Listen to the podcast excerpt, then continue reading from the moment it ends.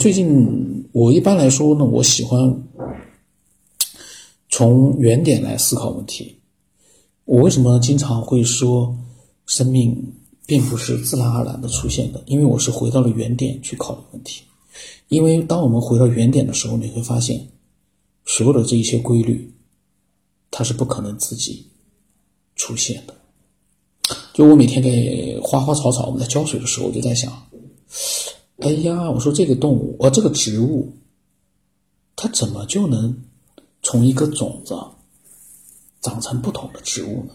种子本身是不一样，每一个整体过程也是一样，从种子慢慢的长大，到最后成型，变成一棵树，啊，一个其他的一种藤类植物，不同的样子，不同的一个特点，不同的一个生长环境。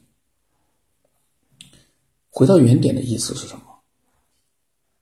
我们先不管这个种子是哪里来的，我就说这个种子，我就说现在从无到有，它出现了一颗种子，出现了一个植物的种子。那么它在孕育的过程当中，这样的一个从种子孕育成一个成型的一个植物，这样的整个的一个过程。是非常具有规律性的，它是怎么会有这样的一个规律？就像我们打比方，我昨天我在想这个问题，昨天晚上我在想，呃，打比方，比如说，这个可能不一定是现实啊，比如说那个桃子，桃子上面有那个密密麻麻的小小的绒毛，那么。因为我这个我这个是在在讲一个逻辑思维的一个方式啊，那这个时候我说，哎，为什么桃子它自己会出现？就是说每一个每一个桃子它都会有这样的一层绒毛呢？这个时候可能会有个科学家告诉你说，那是它为了保护自己的皮。我我是打个比方啊，不是说真的是有这样的一个回答，或者说它真的这个绒毛是起到这个作用。我只是说假设它回答是这样啊，这个绒毛是让它保持一定的一个温度状态。或这个绒毛是可以让它的那个皮，稍微的，就是说和外界接触呢，有一个阻隔，阻挡灰尘啊什么。我就我打比方啊，那么问题就来了。先不说这颗种子为什么长成桃子那样的一个形状，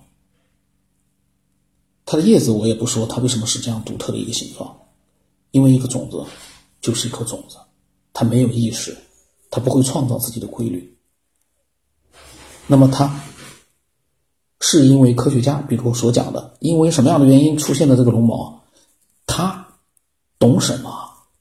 他会因为为了抵御一个温度的一个影响，他会让自己的果子成熟之后有一层绒毛吗？我们这样的道德从原点来想，你会不会想到一个事情？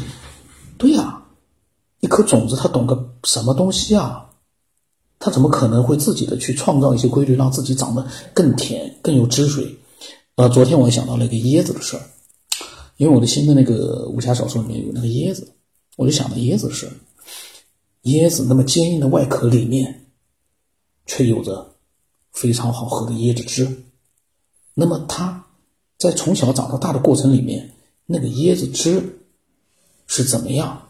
当然，它怎么形成的，可能我们现在已经有。科学结论了，可是椰子为什么从一个种子长成一个大树？这个过程里面，它有这样的一个有规律的过程，会长成几乎同样特性的这样的一个椰子果，坚硬的外壳里面却有着甘甜的椰子汁。一个种子，它会设计自己的生长规律吗？这就是我思考的一个问题。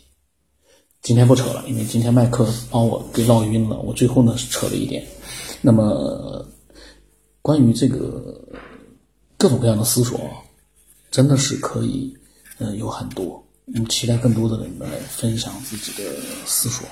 今天呢，其实这个状态不好，因为这个没办法静下心来。但是呢，我把昨天所想的这个关于椰子植物的一些瞬间的想法。